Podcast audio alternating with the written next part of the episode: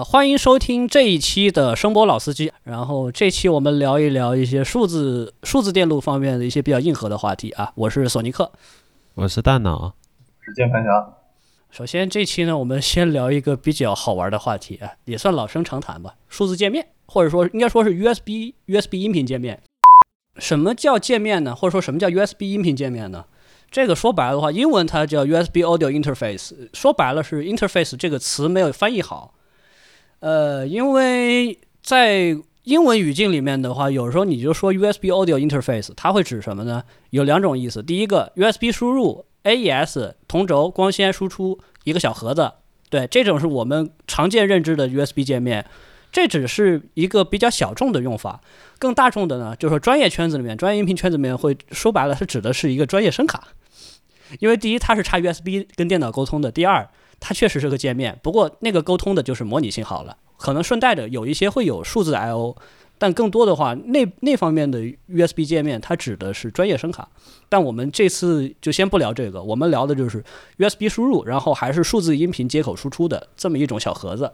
然后的话，就这个这种东西呢，就是一般有两种形态会出现。第一，它是独立的一个小盒子，可能要插电源，插这个市电电源，可能不需要。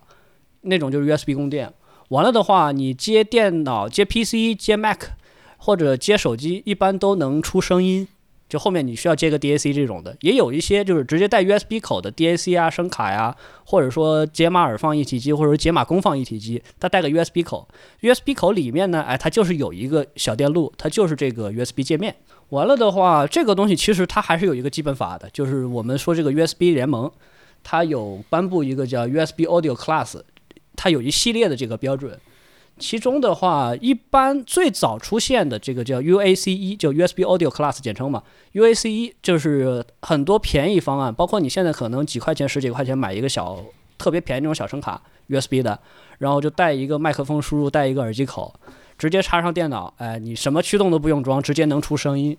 这种一般是 UAC 的，然后采样率可能最高限制在九十六或者四十八 K。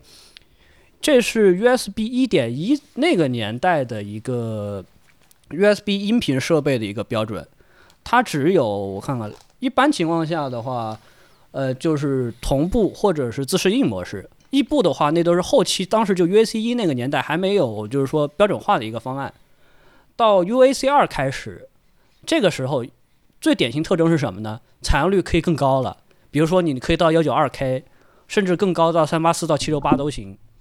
但接 Windows 电脑，一般情况下多半还是要再装一个驱动的，要不然你没有 SIO 用。这些东西，这这个 UAC 二它有，就是说在接 Mac 或者是 Linux 的时候，一般来讲它的那个内核里面都是有带 UAC 二驱动，所以这个情况下你还是基本都可以免驱。但 Windows 电脑，因为虽然说微软从 Win 十开始，哎，它就里面就有带这个 UAC 二驱动了，但说老实话，这个驱动做的不是很好。没有 SIO 支持，而且有时候有一些方案它会抽风，因为协议站的问题。这些的话，可能有一些是这个主控芯片里面固件就 firmware 里面有有问题，还有一些的话是说这个就它那个 USB audio 呃这个这个设备 description 就描述描述有一些字符串不一定对得上号，所以有时候会抽风。市面上常见方案，我想想，最早的时候一般。呃，很多人应该都听说过，最早就叫那些，比如说，呃，TI 它有一个产品线开了很多年，现在还在卖，就 PCM 二二九叉叉二九二七叉叉，对，对对对，这个零四零六啥的，对对二七零六呃或者零四零二，或者说二七二九零几的，对，这就这这个是现应该说很多这种免驱的 U S C 方案用的最多也是最成熟的，这条线这条产品线应该是有开了上十年了吧。唉，比十年要早很早，很早，十多就零零零零几年了。对啊，那时候还是因为它，你想它是兼容，它是在 USB 一点一的基础上做的，那都是多少年前的事了。对对，然后德州仪器后来又出了一些像这个 TAS 幺零二零 B，这个是 UAC 一时代最早的一个能做到异步的，能能实现异步传输的一个最早的一个方案。嗯啊，所谓异步是这样的，就是说之前有说同步自适应嘛，这两种工作方式是这样的，就是说，呃，USB 传输的时钟源这个中断呢，就是你上位机，比如说你电脑，电脑这边来判断什么时候你该送该送数据过来，然后这个时钟呢，对于 USB 这边是比较依赖的，所以有一个问题就是说，它很难控制后面出来的这个数字信号的抖动性抖动性能。异步的话，就是说你前面这个数据来不来，就开闸放闸，然后以及说这个数据传输的这个状态，全部。这个断点在哪儿？这个 endpoint 它就它就从电脑这边挪到了这个 USB 音频设备这边，它会基于本地就 USB 音频主控芯片它本地的这个音频时钟以及系统时钟来控制你前面是什么时候给我传，然后传的速率，也就是说你这会儿到底这我这个里面这个 FIFO 满没满？我这个池子如果说快满了，你就慢一点，或者先暂停一会儿，或者说现在这块儿有很大缺口，你就赶紧给我多放一点过来。大概就是这样，就类似一个水闸一样。这边的话，相当于说，它会把电脑，然后 USB 主控这这个时钟域两个时钟域做一个隔离。这个情况下，一定程度上能够减轻，呃，前端这个前面这个 PC，或者说你接的手机什么这些就上位机的对于这个 USB 音频传输的一些干扰，以及说把这个基特性能一定程度上做一些隔离。但这个东西也只。也只是说一定程度上吧，它不能根治。因为其实这样的，就是说，如果使用的是就是同步时钟的方案的话，相当于你整个系统的时钟源就是你的电脑了。但是你电脑的时钟一般都比较差一点的，音频上用的话，实际上那个性能是不够好的。所以很多你其实你要是听过的话，很多那种同步的界面，你会觉得声音特别糊嘛，然后节像特别散，跟这个时钟是有一定关系的。对，就给你一种可能四八零 P 或者二四零 P 甚至幺四四 P 的感觉。我说的分辨率啊，有些做的好一点的异步时钟，你可以给你一种，比如说七二零 P 啊，或者幺零八零 P，甚至做的好的能到四 K 这种感觉。嗯，就是说，就是跟看优酷跟看那个某四零四的区别。对对对，当然 四零四你要开高分辨率。然后再再说再说回芯片这个。T S 幺零二零 B 这个东西最早我们可能就是说用户有一些接触过的，就嗯呃美国那个易雅啊易雅，它其实说老实话，现在眼光看数字域数字设计做的不是特别好，但是它是比较早推广的一家了。就 T S 幺零二零 B，当时找美国一个方案公司叫 Wavelength 波长，哎这名字还挺有意思的。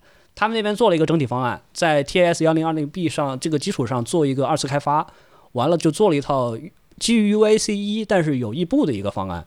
但是当然，最高采样率只是到九十六，因为 T S 幺零二零 B 它本身，它说白了，它是一个 D S P 方案，它里面有一个八零五幺的核，然后它有一些 FIFO 啊什么杂七杂八一些电路，但这个东西呢，T I 官方没有给一个能跑起来异步的一个参考设计，这种东西需要方案公司自己攒，所以当年在 U A C 一的时代是没有普及开的，但是在大概我看看两千。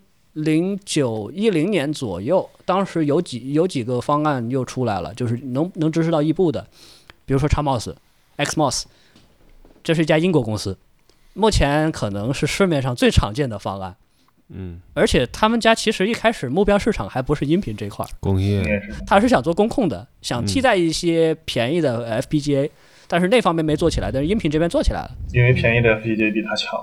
对。但是音频这边做起来的话，这反正也算能活下来。我现在他他的整个公司的那个市场定位已经变了，早就变了，早就变了。现在就是做音频方案了，不过不一定是无心插柳柳成荫。是，然后他那边有做看看还有什么那个麦克风阵列什么的那些东西，不过跟跟民用关系不大了。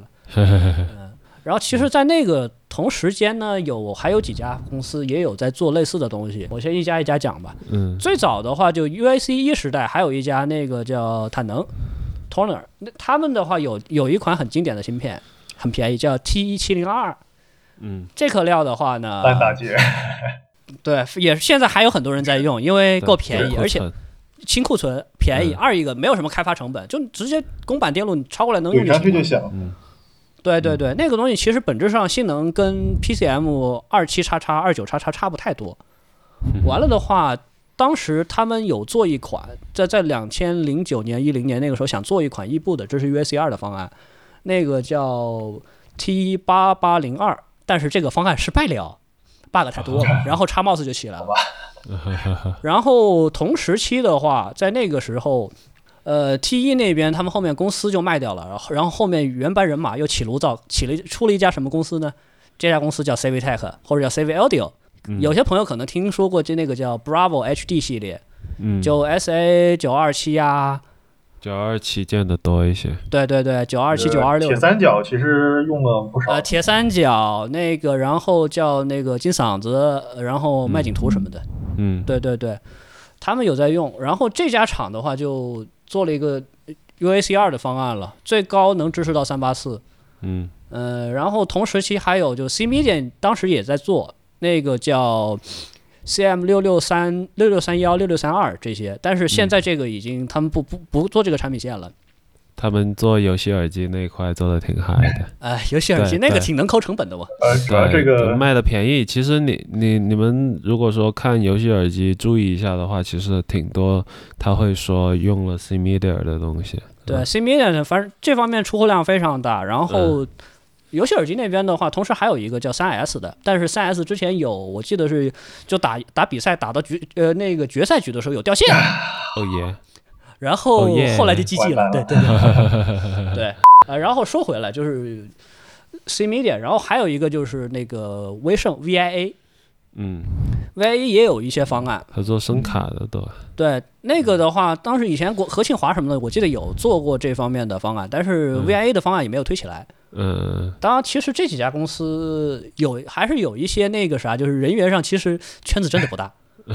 我以前在 Civitech 干过，然后的话，Civitech 他们那边，呃，很多人其实以前哎，还他就是 VIA 出来的，就威盛出来的人，嗯嗯，嗯。然后这些的话都是算 ASIC 嘛，ASIC 专用的一些芯片。嗯。然后还有就是说有一些基于通用芯片开发的，你像这个 Amonero，或者一般俗称叫意大利界面，嗯是。对，它是用的一颗 Atmel 的 Atmel 的一个那个啊啊，ARM 的一个 MCU，对，然后再加了一个 CPLD，没记错是这样。对赛灵思的 CPL 对，三零四 CPLD。嗯他说白了，他是说基于这些通用 IC 上面做二次开发，整合了一个方案。呃，完了的话，嗯最近两年还有一个新的，但是没有太多人在用的，就是 ESS 这边也做了一个方案，嗯是，现在就一家我记得，就就一家客户在用吧，我记得。对对对，那种好像也应该算是定制料。嗯其实还有一个比较，还有几家比较奇葩的吧。呃，塞普拉斯其实也在做，然后那个塞普拉斯只有 UAC 的吧？Silicon Lab 也在做，但是都是 UAC 一，然后嗯。主要针对的也都不是 HiFi 市场，但是他们确实也有。对对对。嗯，是。确实也有，对，那种就是只能说叫确实也有。然后 Cirrus 我 Cirrus Logic 我记得也有，嗯。只是呃，就你像前就前段时间出了那个就一百多块那个啊。魅族的那个解码耳耳放一体机那个那个线嘛，它里面就是两颗两颗芯片，一颗是 Cirrus 自己的一个 USB O 呃 USB codec，第二个就是有一颗专用的一个 DAC，它是这样一个东西。然后这两颗芯片中间的话，应该是 iPhone C 啊、iPhone S 那些互联起来。嗯，其实你说包括苹果的那个啊，苹果有机，它它它有转接线的，那个它它其实是走的也是数字，对，都是走 USB。你说 LAM 是吧？就就 Lightning 嗯 Audio 对啊 Module。，Light 对 Lightning 本质还是是 USB 嘛，它它对对他自己重新搞了点七七八八的东西在但。Lightning Lightning Audio Module 那个现在我我感觉基本是要黄了，因为新的设计就基本上很多很少只做只只做只兼容 Lightning 的方案了。嗯因为如果你要做只做 Lightning 方案，然后你要又过 MFI 的话，不好意思，你只能买苹果那个方案，还挺贵的，嗯而且最高只支持到四十八。嗯哼哼那就确实略坑啊。嗯没事儿，这个就是说专门的市场嘛。但是我感觉是要快快黄了。然后其实好像还有一家不走寻常路的一个日本小公司，然后做了一个，就是也是用通用的那种处理器做了一个 USB 界面的方案，而且这个方案还 P P 开头的一个忘了是啥了，而且这个方案还特别奇葩，因为它不是标准的那个 USB Audio Class 那种方案，嗯，那是啥？对，就是说吗？呃，标准的 USB 界面，它这个按照规范来的话，它都是用同步传输嘛，就是 USB 它的那个同步传输模式。因为是这样的，就是 USB 它这种是一个数据流，然后呢，它是占用了固定的带宽，然后这样呢，就是是说，就 USB 它传输模式里面有一种叫同步传输的，它会向这个 USB 控制器请求一个固定的带宽，然后我占用它，然后它就这样传。但是这样的话，它有一个缺点是什么呢？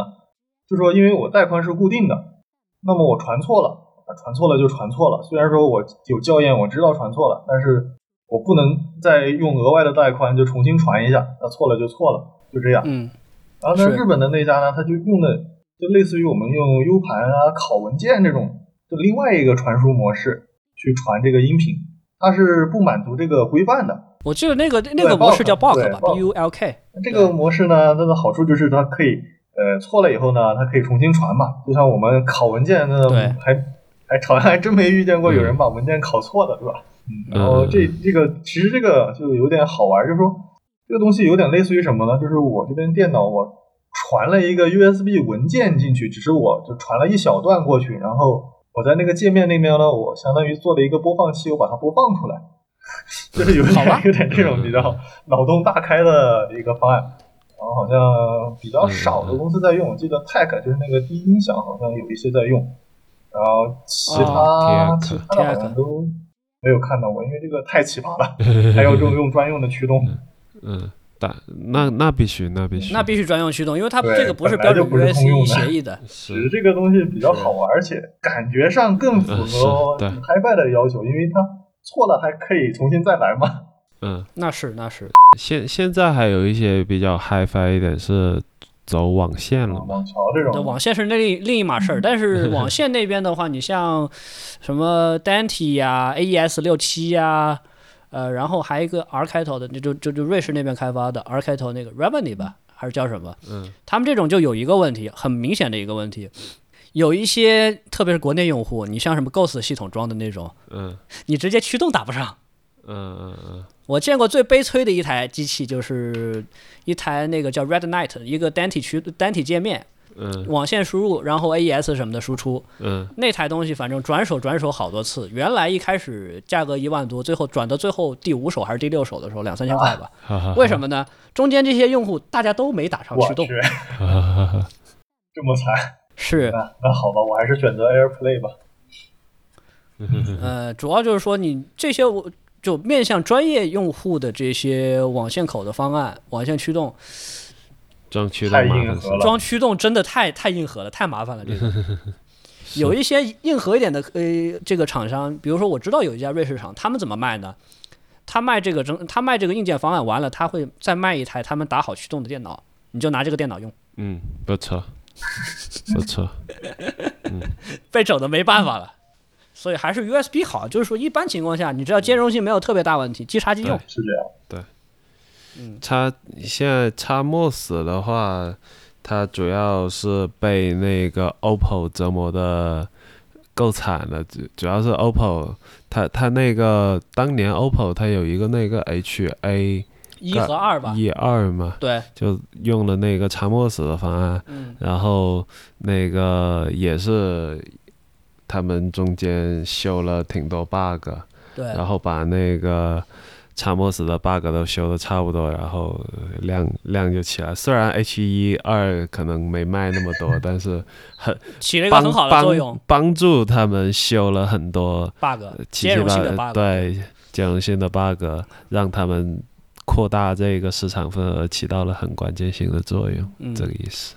当然说到驱动，就 Windows 音频驱动，还有一家不得不提的，嗯。有那么几家能做的，比如说美国一家叫 Centris，但是用的不多。现在嗯。大家兼容性这块做的最好的呢，嗯。是一家德国公司叫 Cisco。嗯，对，Cisco 呢，小公司就就三四个人吧，我记得，嗯一一个可能是法务什么的，然后有一个是对外沟通，。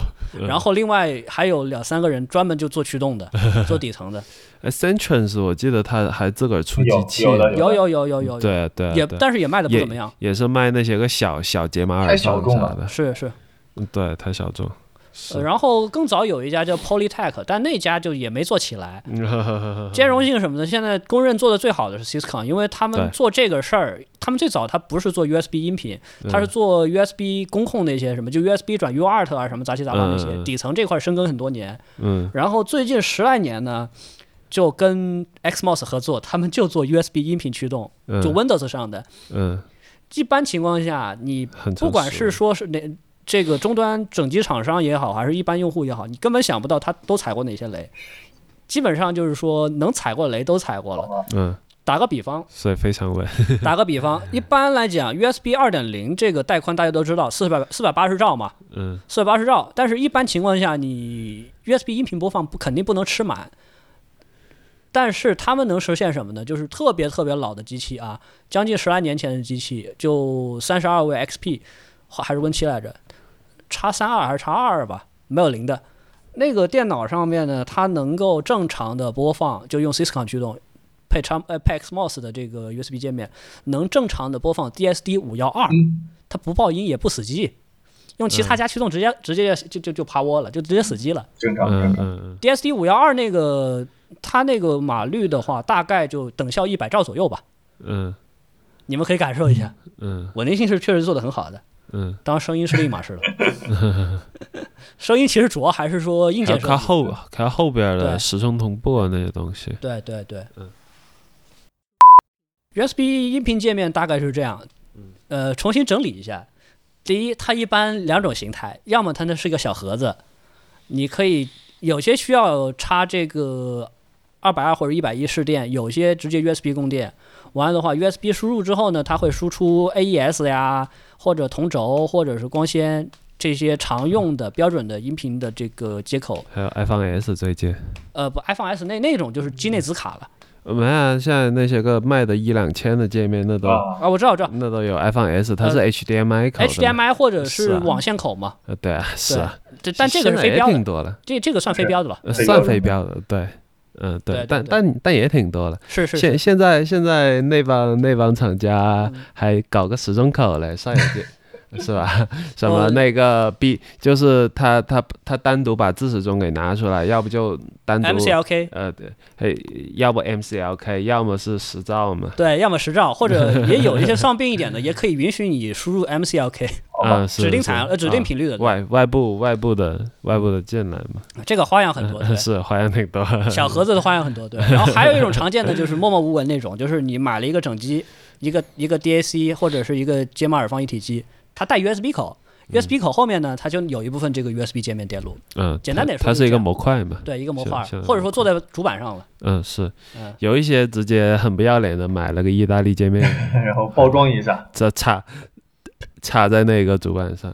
有很多机器是这么干国国国产那些个淘宝上那些个作坊可喜欢了，非常喜欢，因为你后面你就接接就留几个二点五四的插针就好了 是嘛，嗯是引脚一对上，太方便用是。了。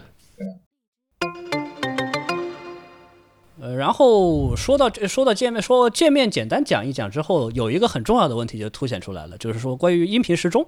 是因为就界面上呢，它经常就是现在消费者有一个关注点，当然也是被厂家带的，就是界面上用的那个时钟好不好？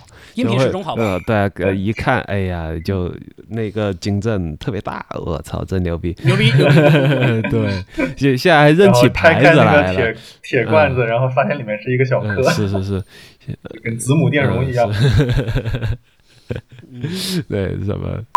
讲到时钟的话，还是简单讲一下时钟这个概念吧，因为其实很多用户只知道时钟，他可能对时钟到底干什么，他其实并不太了解。时钟呢，实际上它是一个对于电路上来说，它是一个时间上的参考。因为其实我们的信号它有两个尺度嘛，一个是时间上的尺度，就是就是这个时钟干的事儿；另外一个尺度是幅度，也就是电压上的尺度。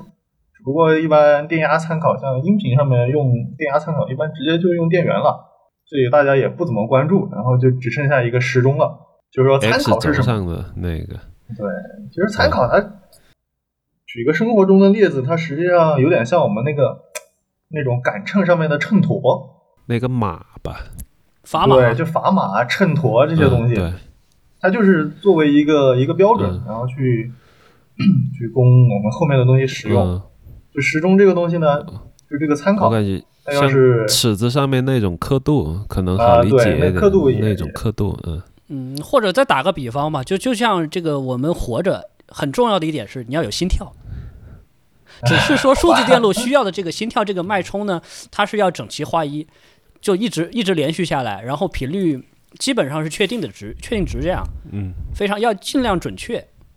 嗯嗯，这个就是时钟信号相当的要求。于是对，就是你衬托不准的话，你肯定会想把卖东西的人打一顿。对对对对对，嗯所以你音频时钟不准的话，你估计也想把那厂商打一顿。是，你不能说我放一个一分钟的歌，然后你五十八秒就给我放完了。呃，别呃，当然就这这这牵扯到那个音频就时钟性能参数指标了，它它还是有好几个指标的，是吧？对，嗯，呃，键键盘侠老师稍微介绍一下。其实说到性能指标的话，实际上就现在物理上面能我们能够测量到的最精确的物理量就是时间和频率，因为时间和频率就是导数的关系。对对对是，但是现在我们能够测到最精确的东西。嗯然后实际上时钟呢，也可以以很低的成本做到很高的精确度。你说长期精确度对吧？就频率精确度这块儿，精先不说那些嘛，就就就泛泛而谈，就说一个精确度吧。你要不然那样嗯。要不然我们就得你都受不了啊。聊聊一晚上是吧？是好吧，就说是这样的，呃，比如说我这个时钟，我做了一个十兆的时钟，对，然后它是一个金振，它那个金振也很便宜，几毛钱一克，它能够达到一个什么样的精确度呢？它可能它的精确度能够达到百万分之五十，对五十 ppm，五十 ppm 嘛，对，这是一个非常，就是对于其他的那种元器件来说，这是一个非常不可思议的精确度了。因为我们电阻实际上百分之一，能买到的最好的电阻可能千分之零点几那种，可能几百块钱一颗了。对，然后这个时钟呢，它已经不是千分之零点几的问题了，它才几毛钱一颗。嗯嗯，然后电容就更惨了，电容一般你能够买到百分之五以内的就不错了。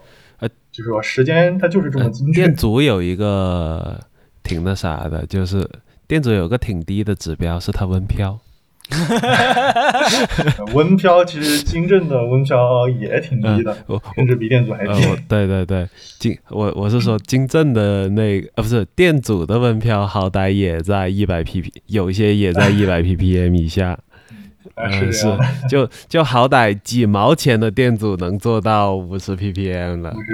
可以，嗯主，要是精确度，就是但精确度精确度几毛钱的只能做到，我想想是千分之点几还是可以，千分之一已经算很好。对，已经算很好。但千分之一，比如说千分之一五十或者一百 ppm 的零四零二，几分钱就行了。现在，嗯，是，呃，走走走点量的话，几分钱就行。嗯是，那那那已经很不错了，很不错了。是很不错是了。嗯对，其实时时钟这个东西，其实它这个其实大家也看到，嗯这个性能上面，这时钟可以以非常低的成本就做到非常好的性能。然后其实这这就牵涉到一个那个近几年比较流行的一个概念，叫飞秒钟。啊是，对，其实飞秒钟这个东西，我觉得这个东西说了等于没说，为什么呢？大家都这么你要 你要达到飞秒钟这个标准，级别，实际上很简单。这个太简单了。说白了是飞秒钟，它没有一个强制性的标准，对吧你？是对你到底是一万飞秒呢，还是一千飞秒呢，还是一百飞秒？还是当然还有一个问题就是说，你积分的上下限带宽，是，哎，其实就这样，就算你你就是说你小于一皮秒的抖动，嗯就算飞秒钟的话对，然后就商家常用的那个积分的上下限就是从十二千赫兹到十兆左右嘛。对，然后我我感觉就是几乎所有的晶振都能满足，只要你电路没翻车。是。嗯但说老实话，这个个这个上下宽、上下限带宽对于音频来说是比较不要脸的。是啊才，你平偏十二 K 的话，相当于你还原一个一百赫兹的信号，那那个那都已经都快听不到了呀。是这个就算这个上面出了问题，嗯，是都快听不到了。实际上这就是耍流氓了。对但是音频上面更关心的，低频实际上是一个低频的噪声了。低频的相位噪嗯声，或者说低频低频偏的抖动，其实相位噪声和抖动是差不多的一个东西。它它是同它本质上算是同一个物理现象，只是说角度不一样。对，对，是一个是时域上，一个频域上，对，对，对，就说那个就距离我这个时钟的中心频率，也就是我那个我时钟说的，比如说十兆这个频率，我比如说偏偏个一赫兹或者偏个几百赫兹，这个就算就是低频的一个噪声了。对，对，然后这个噪声呢，其实对音频的影响还是挺大的。然后这个噪声如果能做好的话，那个成本是相当的高的。嗯，是我记得好像一赫兹一颗不错、很难。性能不错的这种，就低频性能不错的一颗金正，一般是可能都要恒温金正了这种东西，嗯，是，嗯，二手的都要几十块钱一颗吧。嗯，对啊，然后正正常的那种一手的几百块钱、上千块的都见过。那是很正常的，很正常的，对，嗯。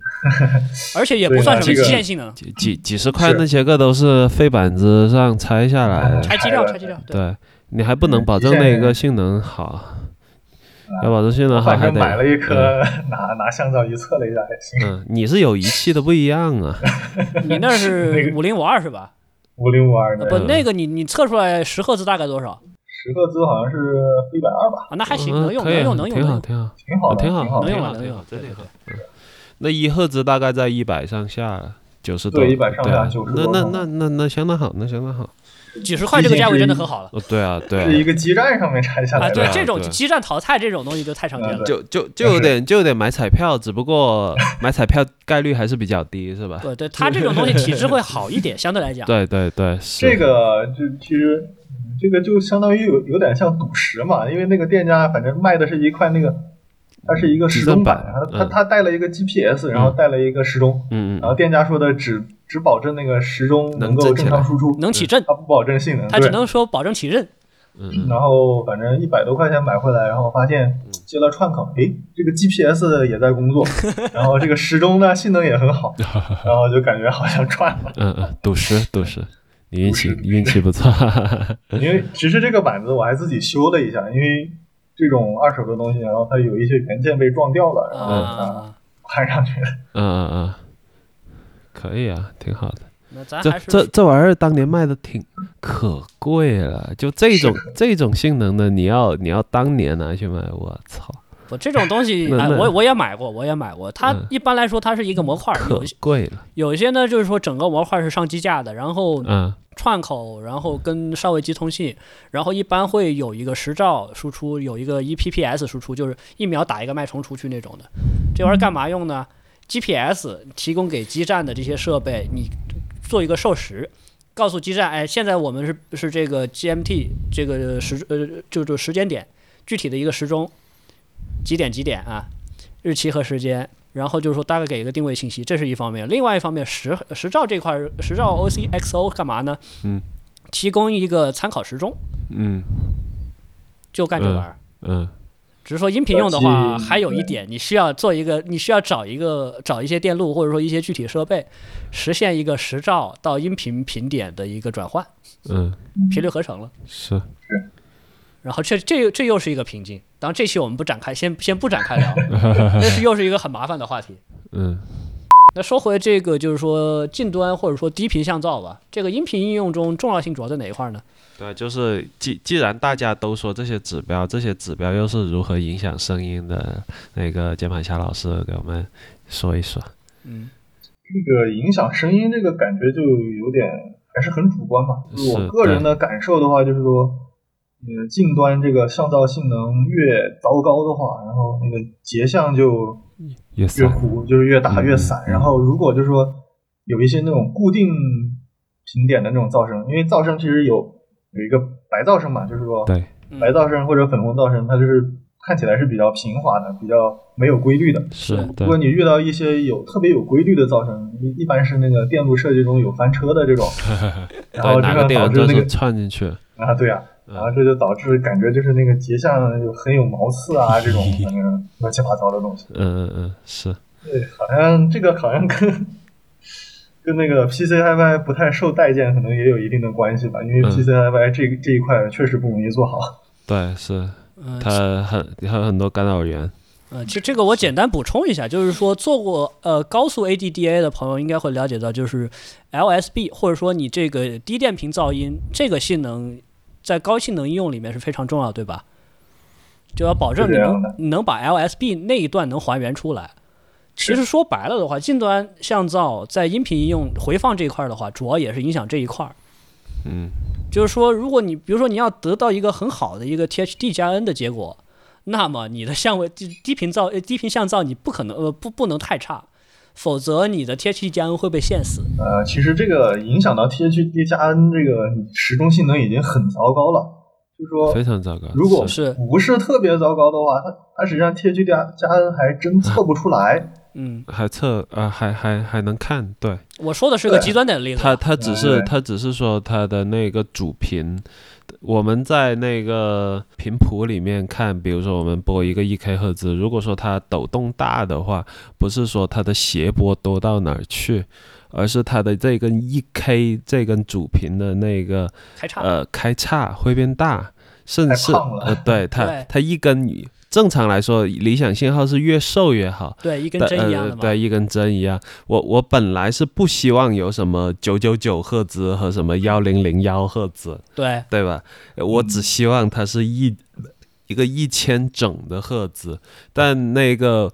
如果说时钟一抖动，我给你抖出来九九九赫兹，然后你就看到了一个幺零零幺，然后你就看到了一根擀面杖一样的对，然后就导致这个声音就糊掉。了，是吧，这个是比较极端的。其实现在一般是这样的，就是说性能好一点的，有一些货真价实的飞秒时钟，本质上那种应该算 XPXO，嗯，它只是 XPSO，但是它的性能已经做得足够好了，通过一些技术手段，它是有一些补偿算法在里面，一个是补偿算法，嗯二就是说二一个首先晶晶圆晶体本身还是体质比较好的，整数切的。二一个的话就是说，它起振用的 IC 也做本身有补偿做得好。二一个嗯。可能有一些其他黑技、那种黑技术加持，比如说、呃打点什么稀有气体什么的，嗯，是，对对对大概那那个是主要是物理物理手段了，是一个是物一个一个是物理手段，一个是那个软件层。是虽虽然你看那个金正好像有缘金正是吧？但但它里边他妈的跑算法的，对，给他补偿回来了。就以为以为有缘金正只是让他挣而已，呃谁谁谁知道那个里就就我。最早听到就是这些 SP 叉 O 里边跑算法，我我还我还小震惊了一下，我操，里边有算法，嗯。其实我比较震惊的关于金正这个东西是什么？是因为嗯。我们学院之前有一个老师，嗯。嗯，然后他头衔里面好像有个什么什么什么升学会会士，嗯。我就很好奇，我说我们学院不是搞自动化和搞仪器的吗？怎么嗯来了一个搞声学的？嗯然后一看这老师做什么？做金正。嗯，哎呀，就就就只有嗨，只有玩 HiFi 的能了解，呃，果然是搞声学的。然后如果是别的那些个学院的，不不知道不知道这些个啊，你他妈的不考不搞通信来搞音频，不是，其实是这样的，因为晶振它为什么叫晶振？它里面确实是一个晶体在震，对，真真的是机械震动，它真的就是一个声学上面的东西。好了，其实声学这个东西还是挺宽的，这 HiFi 只是声学的非常小的一部分。它它那个是属于叫什么表面声学那样，对，然后后面什么声表面波啊这种东西，都是声学的范畴。但是这个嗯东西跟我们这个，它呃它只不过我们我们普通的声学，它的介质是空气，所以它频率就比较低。但是在固体上的那些个振动呢，这呃这固体上的那些个传输介质呢，它的频率就很高了，是吧？是这样的。嗯然后讲完是音频性能这些，可以讲一下那个时钟的有哪些时钟吧。嗯，就是我们好像最常见的时钟，好像就是金正了。对，有金有正对金正也分这无缘有缘嘛，但这这大家最最那啥，就无缘的话就是存一个那晶个晶体封起晶体封起来，呃封起来，让让它里边自个震，然后你外面还要再搭配一个这个，有电路，对，有一个起振电路。呃对，一个震荡电路，完了的话，有一些呢就是简单的有源晶振，OK，它是把起振电路封进去了，对，嗯，放在同一个封装里面。嗯，然后有一些高性能的这个有源晶振，或者说高性能的 XP 呃 SPXO，它里面呢它就是在跑算法在有芯片跑算法，嗯一方面是起振，另一方面做补偿。补偿。对，还有一些呢像这个 TCXO，它是有温补的，嗯，但是物理手，它是一些物理手段做一些补偿，对，但 TCXO 一般情况下，它可能有些就是说音频应用的话，数字音频应用可能还不如靠谱点的 XP SPXO。是这样的，因为嗯 TCXO 实际上近端降噪好的不太多。嗯要么就是比较贵嘛，对吧？是。嗯，然后其实近端向道性能最好的应该是 OCX，就是所谓的恒温，晶振。恒温晶振，它里面有它里面有个有个小炉子嘛，啊，对，有个小炉子把你热起来。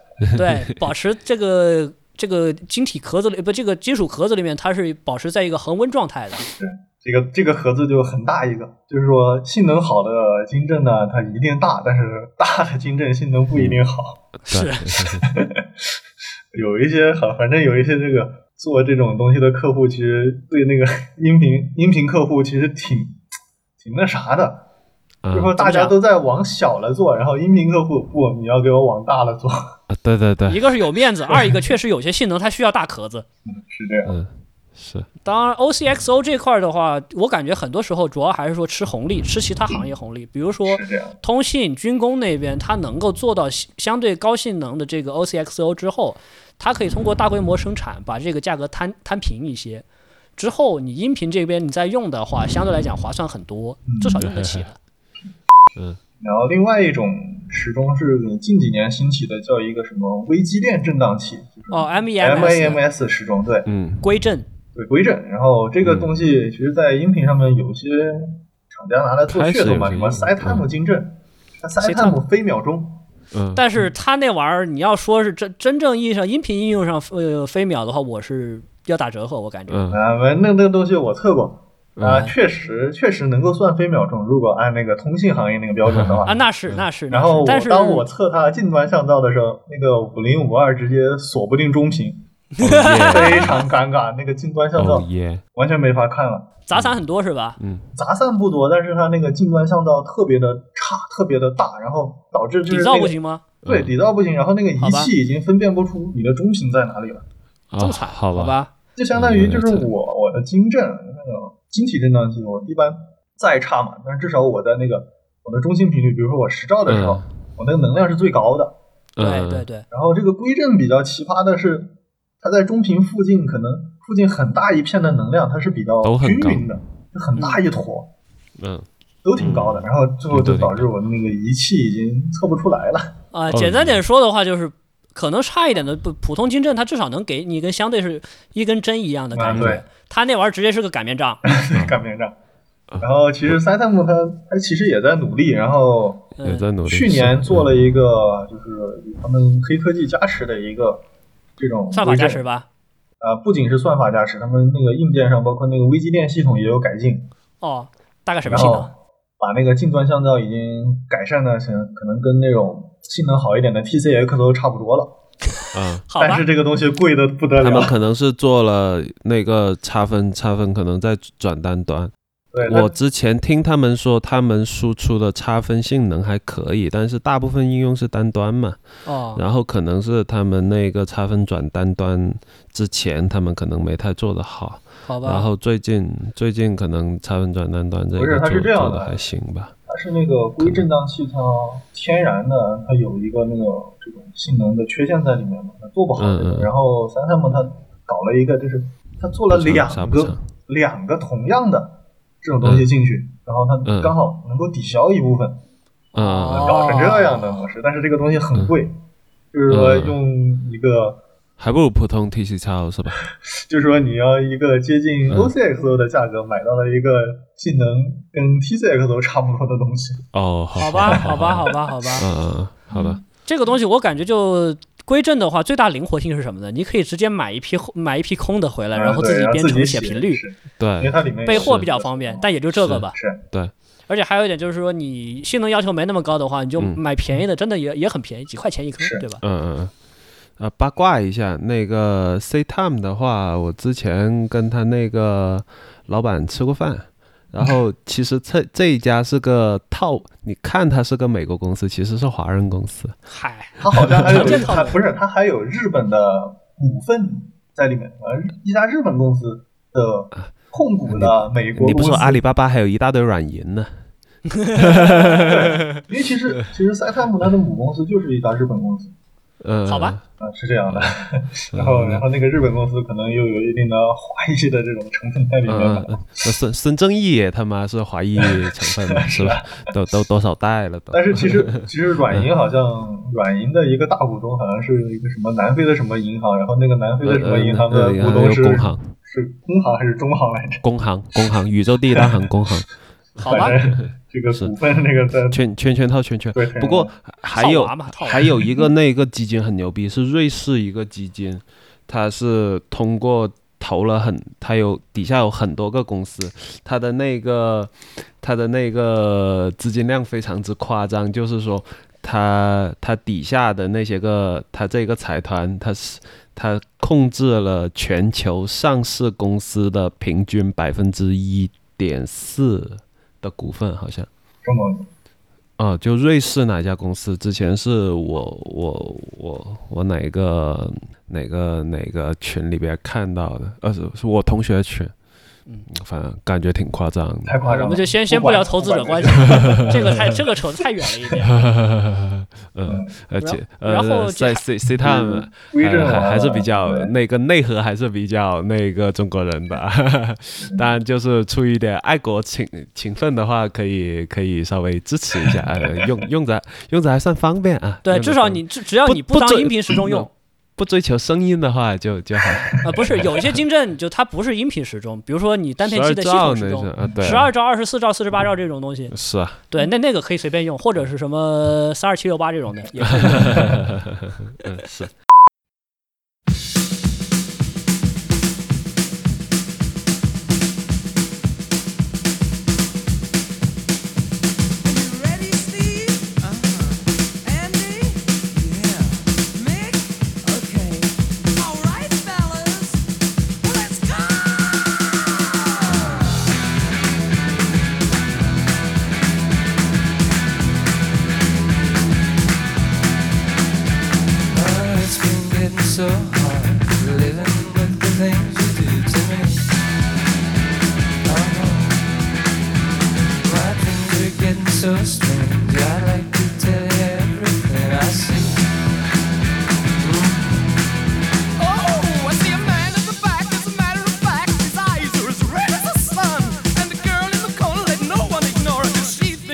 the passionate one. Oh, yeah, it was like lightning.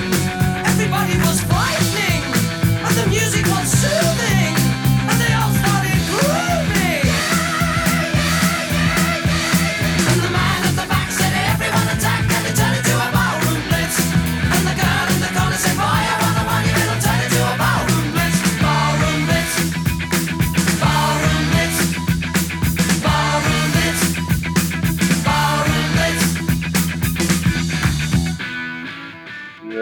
另外一个一种，另外一种时钟可能也是极端的发烧友比较追求的吧，就是什么原子钟。嗯，原子钟这个东西太大了，算了，相当懒得吐槽了。就是说，你能买到的原子钟性能可能基本上都不咋样。对，这这个是这个是非常真实的。而且还有一点，原子钟这个东西，你隔几年又要就要转，它而且它本身还有寿命，还要换灯管。对对对对，一般一般 HiFi 上面我还能够玩得到的原子钟，一般就是那种拆机键啊这种的，已经寿命已经到极限了，然后可能它频率还相对准的，它可能降噪性能就不怎么好了。是，然后降噪性能不怎么好，但是一般的人也没有仪器测，像那个什么我们测那个降噪仪五零五二，那玩意儿几十万一台的，哪个发烧友会去买？宝马的钱，一台一台大宝马的钱，小宝马是大宝马。然后其实。呃，正儿八经的一个性能还不错的一手的这种原子钟，之前看了一下，好像要五六千刀吧。得，我估计国产化应该也没没便宜太多。一台小一台小车又来了，好像比八叉 R 贵了吧？肯定要贵啊！你不用想这个。是原子钟，原子钟就这样吧。